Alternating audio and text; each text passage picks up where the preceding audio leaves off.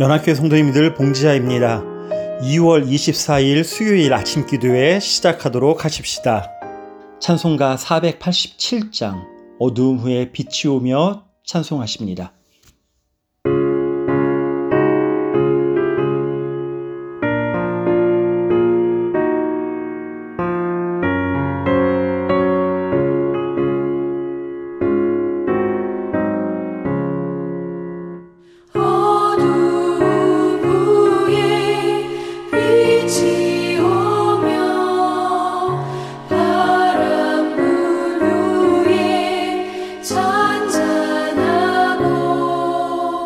So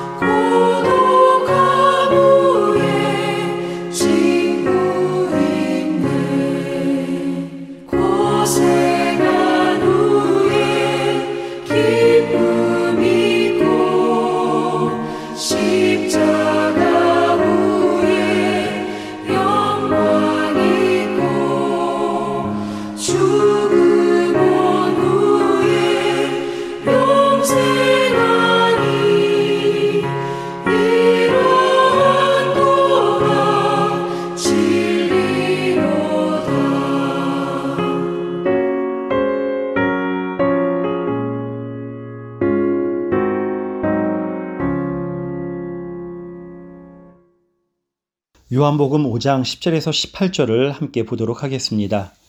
유대인들이 병 나은 사람에게 이르되 안식일인데 네가 자리를 들고 가는 것이 옳지 아니하니라 대답하되 나를 낫게 한 그가 자리를 들고 걸어가라 하더라 하니 그들이 묻되 너에게 자리를 들고 걸어가라 한 사람이 누구냐 하되 고침을 받은 사람은 그가 누구인지 알지 못하니 이는 거기 사람이 많음으로 예수께서 이미 피하셨음이라. 그 후에 예수께서 성전에서 그 사람을 만나 이르시되 보라 네가 나았으니 더 심한 것이 생기지 않게 다시는 죄를 범하지 말라 하시니 그 사람이 유대인들에게 가서 자기를 고친 이는 예수라 하니라. 그러므로 안식일에 이러한 일을 행하신다 하여 유대인들이 예수를 박해하게 된지라. 예수께서 그들에게 이르시되 내 아버지께서 이제까지 일하시니 나도 일한다 하심에 유대인들이 이로 말미암아 더욱 예수를 죽이고자 하니 이는 안식일을 범할 뿐만 아니라 하나님을 자기의 친아버지라 하여 자기를 하나님과 동등으로 삼으심이러라. 아멘. 성도님들 살피다라는 동사의 뜻을 보면 첫 번째로 두루두루 주의하여 자세히 보다. 두 번째로 형편이나 사정 따위를 자세히 알아보다. 세 번째는 자세히 따지거나 헤아려 보다 이런 뜻을 지니고 있습니다. 오늘 본문을 통해 우리는 그리스도인들이 살아가면서 살펴야 할 대상에 대한 영적 교훈을 얻을 수가 있습니다. 우리는 어제 베데스다 연못에서 일어난 사건을 보았습니다. 베데스다라는 말은 히브리어로 베트 헤세드입니다. 베트는 집, 헤세드는 자비, 인자, 사랑 이런 것이 총합된 뜻입니다. 그러니까 자비의 집에서 물이 동할 때 들어가면 낫는다는 전승을 믿고 있었기에 거기에서 서로 먼저 들어가려고 자비와는 전혀 상관없는 엄청난 경쟁이 벌어지고 있었던 것입니다. 그 경쟁에서 무려 38년이나 뒤처져 병자된 소망 없는 자에게 예수님께서 먼저 찾아가셔서 그를 치유해 주셨습니다. 정말 이름만 자비의 집이지 무한 경쟁에서 도저히 소망이 없는 자에게 그런 기적 같은 치유가 일어났던 것입니다. 그때 38년 된 병자가 치유함을 받아 자기가 누워있던 자리를 들고 걸어가는 장면을 목격한 사람들이 유대인들이었습니다. 몸을 잘 겨누지 못했던 그 병자가 일어나서 자기 자리를 들고 걸어가는 상황은 분명 보고도 믿기 어려운 장면이었을 것입니다. 병마에 잡혀 있던 한 인간이 치유되며 회복되는 장면은 아무리 그와 관계가 없던 사람일지라도 기뻐하며 박수 쳐줄 만한 그런 감격스러운 상황입니다. 하지만 그들은 그 병자의 치유에는 관심이 없고 다른 것에 집중하고 있습니다. 10절에 유대인들이 병 나은 사람에게 이르되 안식일인데 네가 자리를 들고 가는 것이 옳지 아니하니라. 유대인들은 38년 동안이나 질병으로 고통을 받다가 그 질병에서 해방된 사람을 생각하고 있는 것이 아니라 안식일에 대한 율법의 조문을 먼저 생각하고 있습니다. 하나님께서 출애굽기 20장에서 안식일을 거룩하게 지키라고 말씀하실 때는 안식일을 다른 날과는 다른 자유인의 삶과 구별된 삶을 살게 하기 위함이었습니다. 그것을 유대인들이 확대 해석해서 안식일에 지켜야 할 사항들 39조 234항에 달하는 금칙으로 제정을 했습니다. 그중 6조 1항이 누구든지 안식일에 궁중장소에서 개인 주택으로 물건을 운반하는 자는 그가 부주의로 하였으면 그의 죄로 인해 제사를 드릴 것이요 만일 고의로 했으면 그 몸을 쪼개고 돌로 칠 것이라 이렇게 나옵니다. 그래서 그들이 묻는 겁니다. 너에게 자리를 들고 걸어가라 한 사람이 누구냐? 질문이 이상하지 않습니까? 유대인들은 병이 나은 사람에게 누가 너를 낫게 했느냐?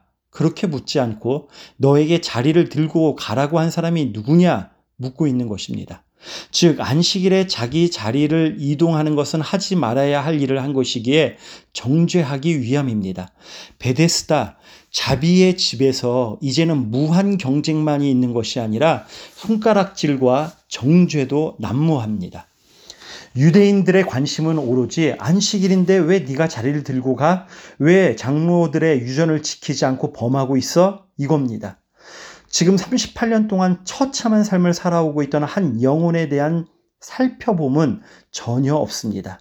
그 사람의 형편이나 처지, 사정 따위는 그들의 안중에도 없습니다. 오직 자신들의 구격화된 기준, 규범만을 내세우는 형식화된 딱딱해진 종교 기준만을 옹호해 가고 있을 뿐입니다. 내 배가 부르니 종의 배고픔은 모른다라는 우리나라 속담이 있습니다. 내 형편과 내 처지, 내 판단만이 중요할 뿐, 나 이외의 다인의 상황과 아픔은 전혀 고려하지 않는 인간의 이기적인 속성을 직설적으로 표현하고 있는 속담입니다. 당시 유대인들의 관심은 오직 자신들의 종교성을 어떻게 잘 유지하느냐였습니다. 어떻게 하면 자신들이 하나님을 잘 섬기는 사람들처럼 보이느냐 하였습니다. 하지만 역설적이게도 자신들을 보아줄 상대, 곧 타인에 대한 살핌은 없었습니다. 하나님 사랑, 이웃 사랑이라는 율법의 기본 정신에 대한 이해 없이 유전, 전통이라는 틀 안에 갇혀 있었기 때문이었습니다. 그것은 그들을 신앙인이 아닌 종교인으로 전락시켜 버렸고 자신들의 입장만을 고수하려는 지극히 이기적인 종교인으로 변질시키고 말았습니다. 오늘날 많은 그리스도인들이 안타깝게도 이와 유사할 때가 있습니다. 신앙인이라고는 자처하지만 성경에 대한 이해, 정신에 대한 해석이 자신 편의 자기 위주입니다. 자신이 원하는 수준, 자신의 판단 기준 안에서만 신앙생활을 고수하려 합니다. 그래서 그런지 누군가가 내 삶의 영역에 침범하는 것도 싫고 역으로 누군가의 상황에 관련되는 것도 귀찮아야 합니다. 누군가의 처지와 형편을 살피며 이해하는 것도 내 신앙 생활을 위축시키는 것 같아 내 경험과 지식의 틀 안에서 내가 이해하고 싶은 수준에서만큼만 수용을 합니다. 그러다 보니 타인의 상황을 속단하거나 무관심 속에서 정죄하는 우를 범하게 됩니다. 그리스도인은 땅끝을 향한 증인이면서 동시에 내 주변의 이웃이 누구인지를 먼저 살필 줄 아는 사람입니다.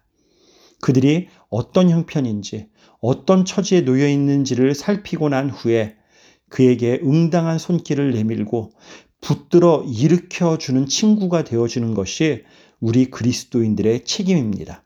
그러므로 우리 그리스도인들이 일평생 살펴야 할 대상은 나 이외에도 곧 내 이웃임을 알 수가 있습니다. 그리고 우리 그리스도인들이 살펴야 할 가장 중요한 대상은 바로 주님이십니다.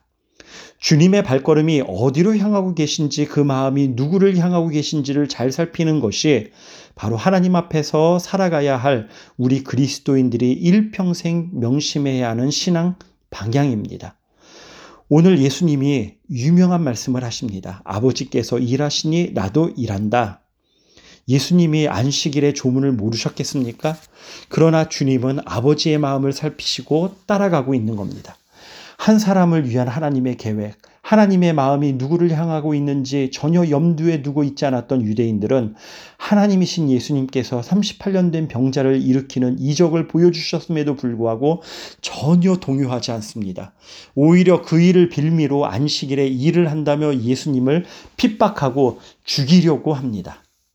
우리 그리스도인들은 영원하신 하나님의 나라를 향해 좁은 길도 마다하지 않고 걸어가는 사람들입니다. 그런 우리의 발걸음에 나침반이 되어주시는 분이 바로 우리 주님이십니다. 그러기에 우리가 늘 살펴야 할 분은 주님이시고 우리가 늘 헤아려야 할 부분은 주님의 마음이십니다. 그것이 우리 그리스도인들이 신앙 여정에서 꼭 붙잡고 가야 할 영적 이정표입니다. 오늘도 주님께서는 우리 성도님들의 새로운 한날을 허락하셨습니다.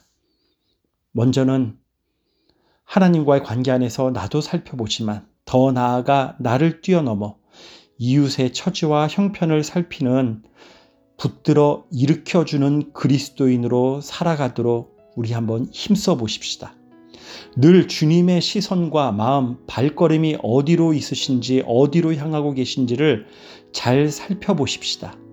왜냐하면 우리 주님이 그러한 우리를 붙잡아 일으켜 주실 길 때문입니다. 그래서 주님의 사역에 주춧돌로 쓰임받는 은총을 누리는 오늘 하루가 되시기를 주님의 이름으로 축복합니다. 기도하겠습니다. 내 자신을 살피기보다는 왜 내게 그러한 여건을 허락해 주시지 않는다며 상황 탓, 주님 탓을 하는 못난 모습이 우리에게 있습니다. 내 몸처럼 여기며 처지와 형편을 잘 살피며 사랑해야 하는 이웃들임에도 무관심을 넘어 약한 점을 지적하고 냉정하게 대했던 것도 고백합니다. 주님의 마음을 헤아리며 주님의 뜻이 어디에 계신지 면밀히 살펴보기보다는 내가 먼저 주님의 일에 간섭하고 오히려 주님의 사역을 방해하는 걸림돌이 되었는지 아버지 하나님 두렵습니다. 주님 어리석은 저희를 용서하여 주시고 오늘도 저희를 새롭게 해 주셔서 내 자신도 잘 살필 줄 알 뿐만 아니라 우리 이웃의 형편을 살피고 이해하는 포용력, 무엇보다도 주님의 발걸음과 마음을 살필 줄 아는 영적 안목이 높아지도록 우리를 도와 주시옵소서. 그래서 오늘 하루도 하나님 나라를 확장해 나가는 귀한 통로로 쓰임 받는 복된 한 날이 되도록 우리를 인도하여 주시옵소서. 부족한 우리를 살피시고 늘 주님의 길로 인도해 주시는 예수님의 이름으로 기도드렸습니다. 아멘.